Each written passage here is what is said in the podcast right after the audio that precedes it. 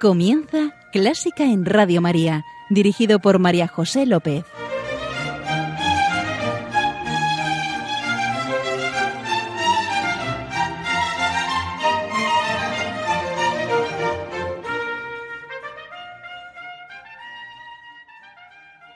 Feliz Pascua, queridos oyentes, y bienvenidos, bienvenidísimos a Clásica en Radio María, la música divina encomiendo este programa a la Virgen y va por ti, Señora.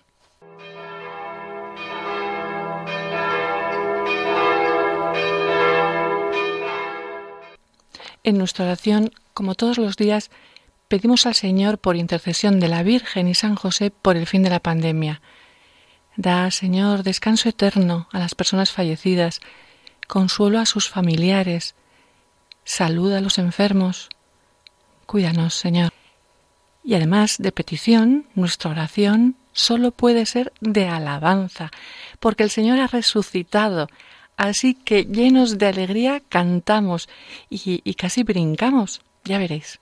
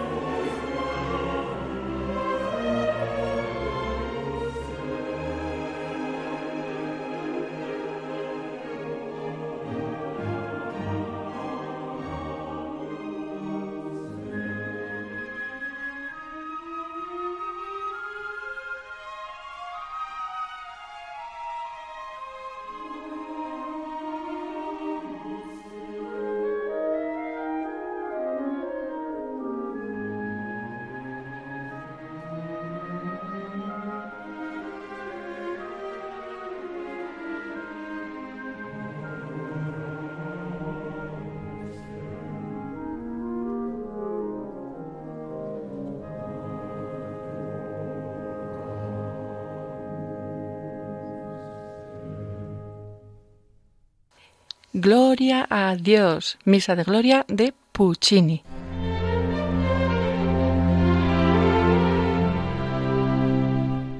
Y aquí estoy con nuestros invitados de hoy, nuestros, una pareja, una estupenda pareja, Nuria Martínez y Alberto Alciturri. Queridos amigos, compañeros de coro y de aventuras de coro y, y amantes de la música. Sí, muy buenas noches a todos. Hola, feliz Pascua de Resurrección y buenas noches. Encantada de teneros con nosotros. Otra vez hay que decir que Alberto y Nuria ya vinieron en una ocasión. Sí, da gusto repetir. Incluso nos hiciste cantar, fue un horror. ¿Hoy conseguiré que cantéis o no? Yo vengo resistiéndome. Pero somos facilones.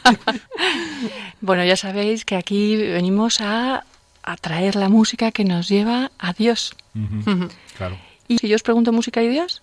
Por supuesto que van juntos. Habíamos comentado, pensando en el programa, eh, lo importante que era la componente espiritual que siempre está en, la música, ¿no?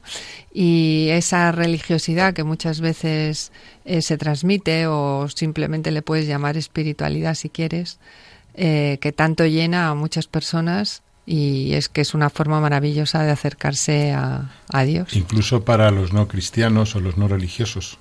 Sí. Que eh, yo creo que es una herramienta de apostolado eh, enorme la música.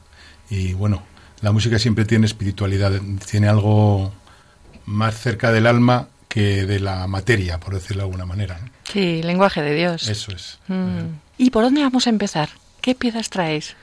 Bueno, habíamos pensado en, bueno, todas esta, esta circunstancia ¿no? que nos acompaña, pues en sitios donde nos gustaría estar. Ahora que estamos confinados o casi confinados. sí. Consensuado. Lo ha pensado mi mujer y a mí me parece muy bien.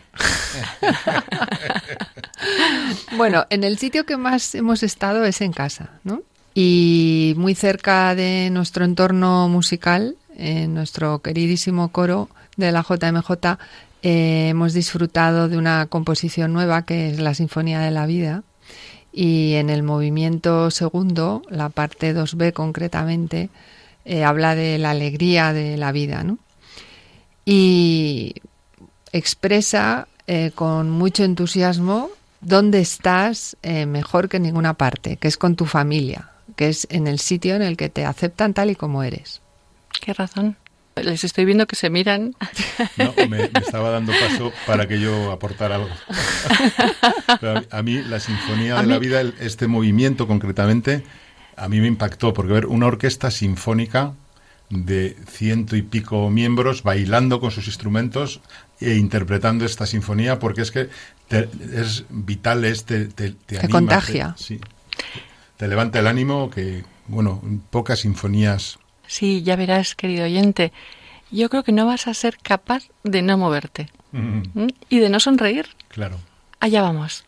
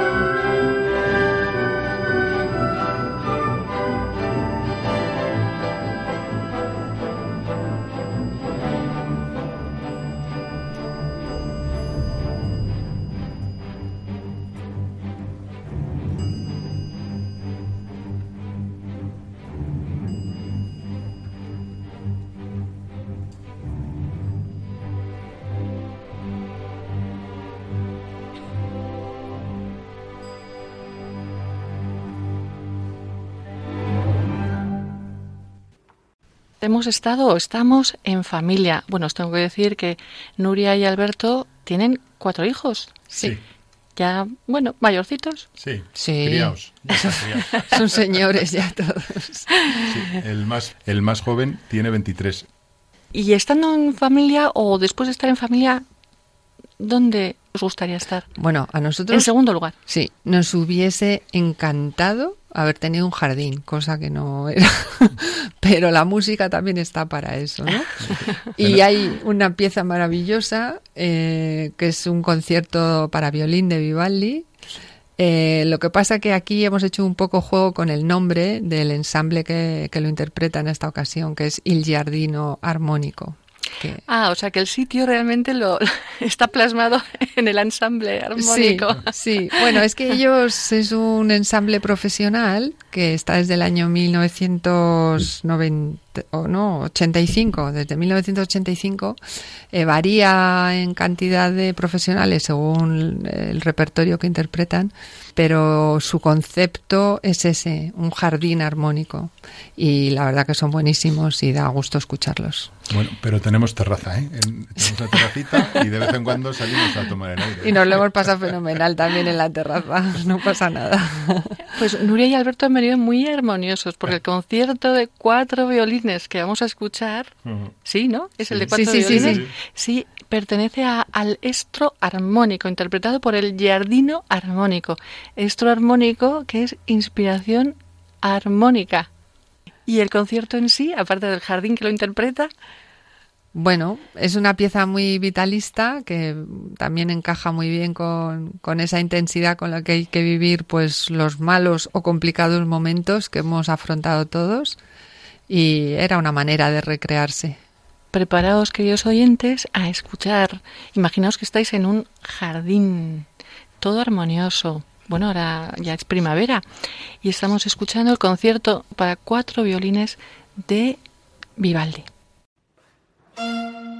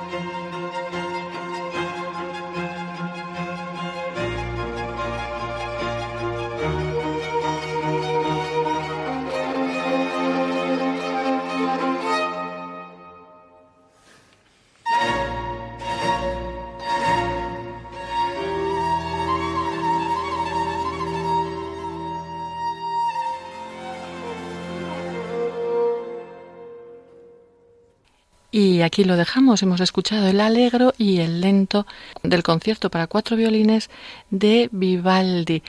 ¿Sabéis, eh, Nuria y Alberto, que, que Bach era un fan de Vivaldi? y, recreó este concierto. Yo creo que se juntó con sus hijos, que todos eran clavi, clavecinistas, o con algún grupito que tuviera, e hizo la versión para cuatro... Para cuatro violines. no, para cuatro clavicémbalos, para cuatro ah. clavecines. Sí, sí, sí, Preciosa también. Sí, yo no sé cómo desarrollar eh, lo que toca el violín con una mano. Ahí cada son dos manos, cada clavecín. O sea que es curioso. Lo buscaremos. Sí, a eso os animo también, queridos oyentes. ¿Y a dónde nos vamos? Nos vamos a la música acuática de Händel. al agua. Al agua directamente ya. Eh, hay que poner, ir poniéndose en situación de que vamos a pasar un verano maravilloso. Todos vacunados, sin pandemia, todos de veraneo, por ahí. hay que vivirlo también y disfrutarlo. Curiosamente, comentábamos que esta pieza la compone Händel para el rey Jorge I porque tenía una barcaza real de la que disfrutaba de unos paseos estupendos en el Támesis. Y hemos encontrado muchas piezas relacionadas con los ríos muy, muy alegres porque empezamos a buscar primero piezas que tuviesen que ver con el mar, pero eran tremendas. Mucha tempestad, mucha intensidad, mucho oleaje. Sí, y melancólicas suelen ser también. Sí, también había otras más relajadas, ¿no? Pero bueno, como que la tónica general, al menos en lo que habíamos visto, era de ese orden. Y verdaderamente está, bueno, son, hay tres partes de esta música acuática, tres suites Hemos elegido la, la obertura de la suite en Fa mayor y es una música muy alegre. Dicen que al rey Jorge le encantó y se la hizo tocar hasta tres veces en, en el primer paseo que dio con Händel. Pero os imagináis qué lujo, el rey en su barca y una barca al lado con no sé cuántos músicos habría tocando don y además adaptaba, porque cuando tocaban las trompas, cuando era más viva, era cuando iban marchando y si se paraban a tomar el té, el té de las cinco, la música se calmaba.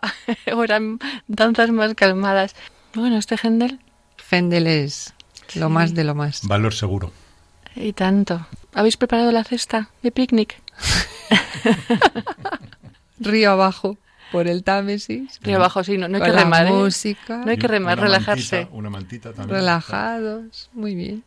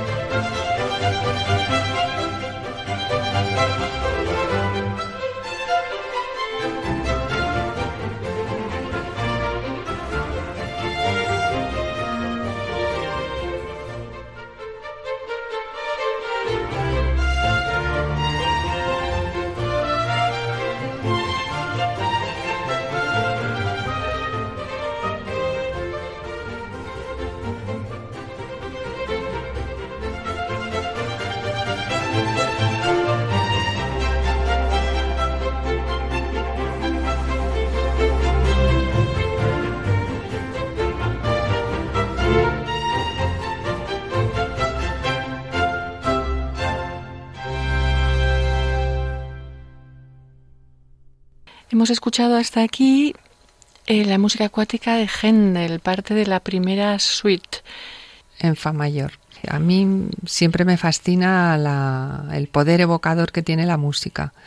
Y en cuanto te entretienes un poco, pues como es en esta ocasión, con motivo de tu programa, a buscar unas piezas concretas. Mm, bueno, lo primero es darte cuenta de lo poco que sabes de música en general y de la cantidad de tiempo que necesitarías para escuchar mucha más y disfrutarla. Sí, lo poco que escuchamos, ¿verdad? Y hmm. en esta vida ajetreada que llevamos. Sí, es una pena.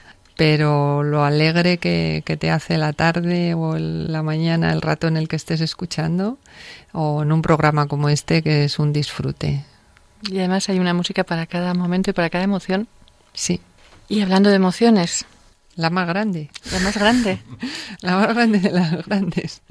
Hay que, aquí sí que hay que dar saltos de la emoción y de que Cristo ha resucitado, verdaderamente ha resucitado. Y aquí hemos elegido, porque claro, a todo esto lo que nos salía y nos pedía el cuerpo eh, era nuestro amado Gendel y el Mesías pero ya sabemos que ha habido un monográfico maravilloso del cual nuestra presentadora favorita pues, es experta y, que lo, hemos disfrutado mucho todos. Y he elegido, bueno, hemos, hemos elegido. Alberto. hemos elegido de la misa solemne de Berlioz el Resurrexit. A mí me, llama mucho la atención eh, la capacidad de ciertos músicos, ¿no? Que son suelen ser muy precoces, eh, personas que se forman desde pequeños o desde jovencísimos y son verdaderos maestros. Esta misa eh, la compuso con solo 20 años. De hecho, a él no le gustó nada después de estrenarla. se interpretó entera unas dos veces y según él había destruido la partitura original y no se disponía de ella. Este movimiento que vamos a ver. Bueno, es que sí, este movimiento lo salvó. Lo que pasa es que hubo una persona que encontró una copia eh, y desde en 1991 eh, en un archivo eh, un belga, un maestro belga lo encontró y ha sido rescatada otra vez y ha sido interpretada desde entonces varias veces. ¿Y qué te inspira? ¿O qué os inspira? Eh, vamos, a mí desde luego me ha llamado mucho la atención que una persona de 20 años demuestre la, la madurez que demuestra Berlioz aquí, eh, bueno, para asumir el concepto resurrección y, además transmitirlo como lo transmite en una obra, bueno, tan grandiosa, tan, magistral, sí, sí, la mm. verdad. Pues yo estoy emocionada porque no la conozco, o sea que voy a escucharla con todos vosotros, queridos oyentes, y resucitó al tercer día. Thank you.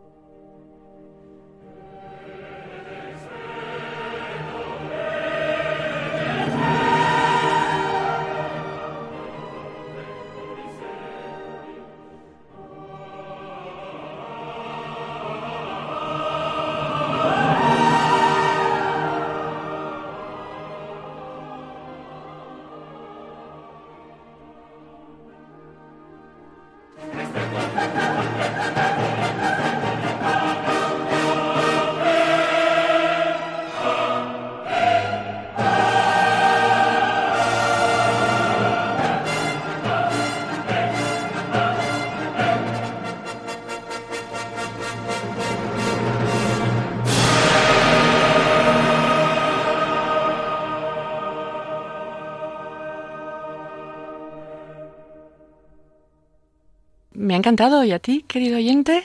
Resurrección de Berlioz. Muchísimas gracias por aportar nueva música. Bueno, gracias a, Berlioz sobre todo.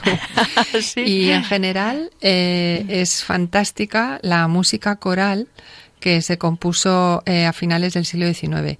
Es el gran boom de la música coral en toda Europa. Y otro gran exponente de, esta, de este tipo de composiciones eh, para una masa coral mm, grande es Félix Mendelssohn, que incluso consiguió vivir y muy bien de sus propias composiciones mientras vivió. De Mendelssohn nosotros hemos cantado algo, ¿verdad? Eh, Laudación. Ah, el Laudación, que es una maravilla, sí. La preparamos para la JMJ en 2011. La preparamos, eso, para los actos centrales de la JMJ. Sí, teníamos que cantarla, ¿verdad? Era la única pieza clásica que llevábamos. Y teníamos que cantarla cuando salía la magnífica custodia de Toledo, salía del suelo. Es verdad, y, pero que se complicó. Pero pasó, pasó. ¿Qué pasó?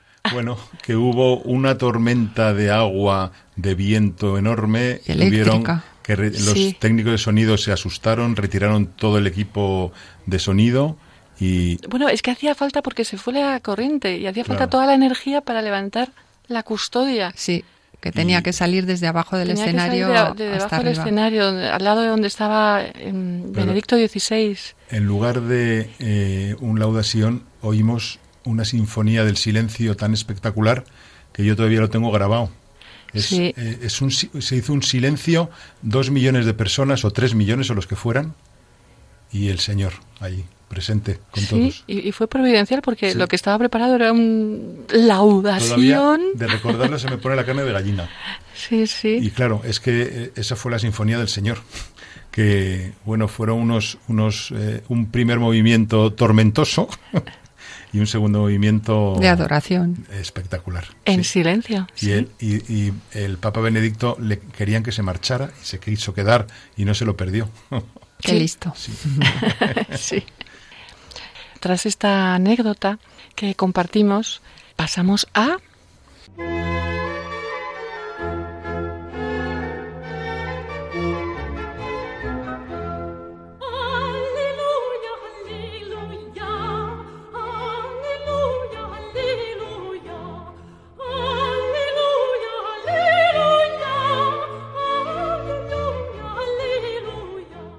gaudísimo, sí, Dios es alegría. Y Nuria y Alberto nos tienen una pieza alegre. Sí, más que alegre, grandiosa, ¿no? Alegre, por supuesto, porque también es la sinfonía número 2 de Mahler. Y abunda en lo mismo. En la resurrección, efectivamente. Y eh, hemos elegido del movimiento, del quinto movimiento, justo el final, ¿no?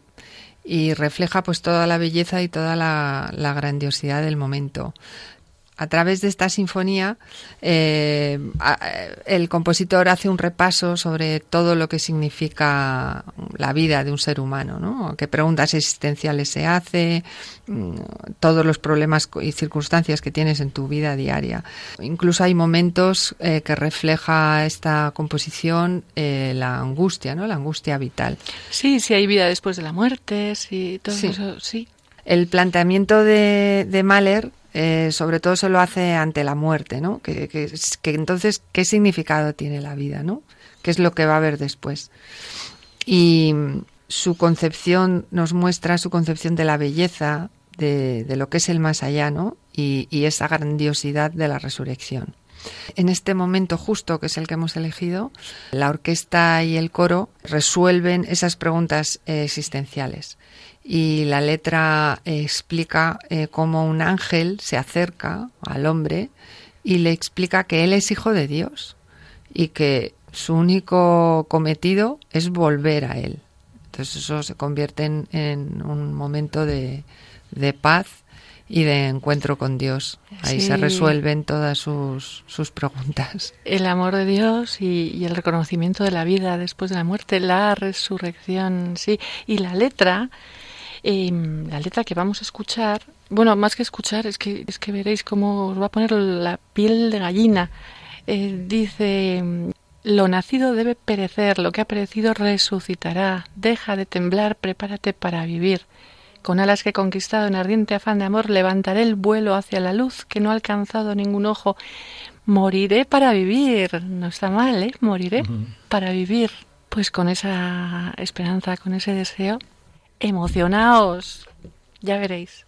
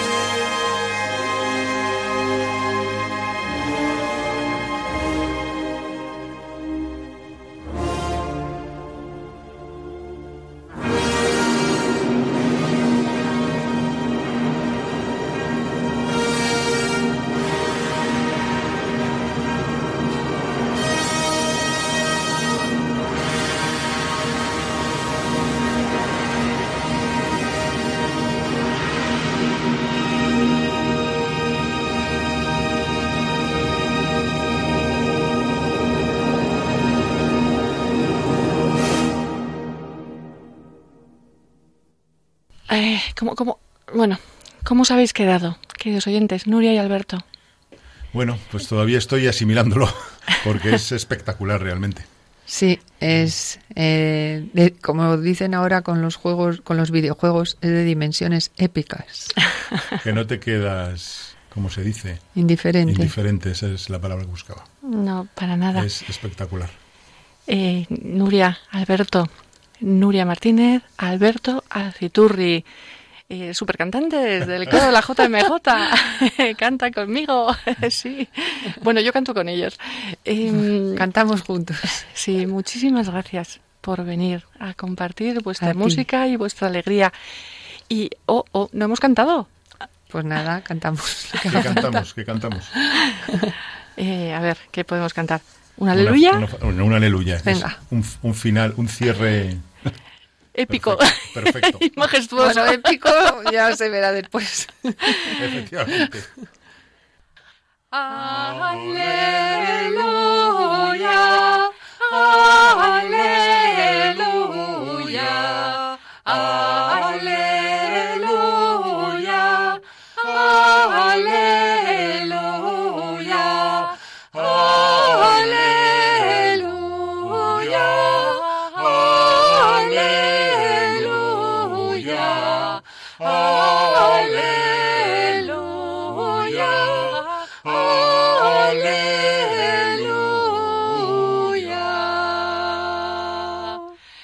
Como veis no tenemos complejos ninguno.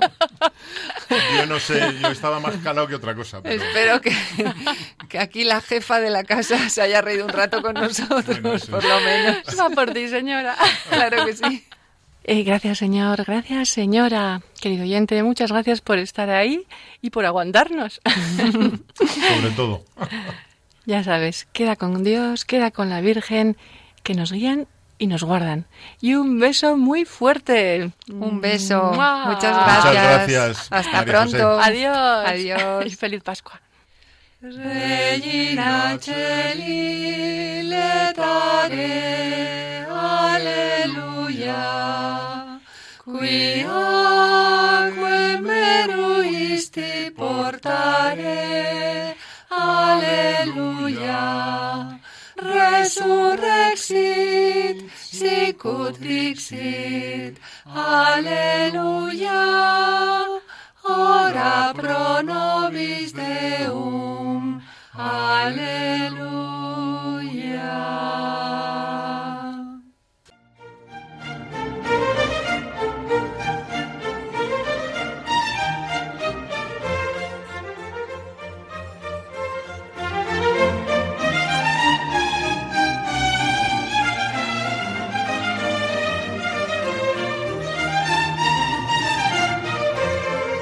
Han escuchado Clásica en Radio María, un programa dirigido por María José López.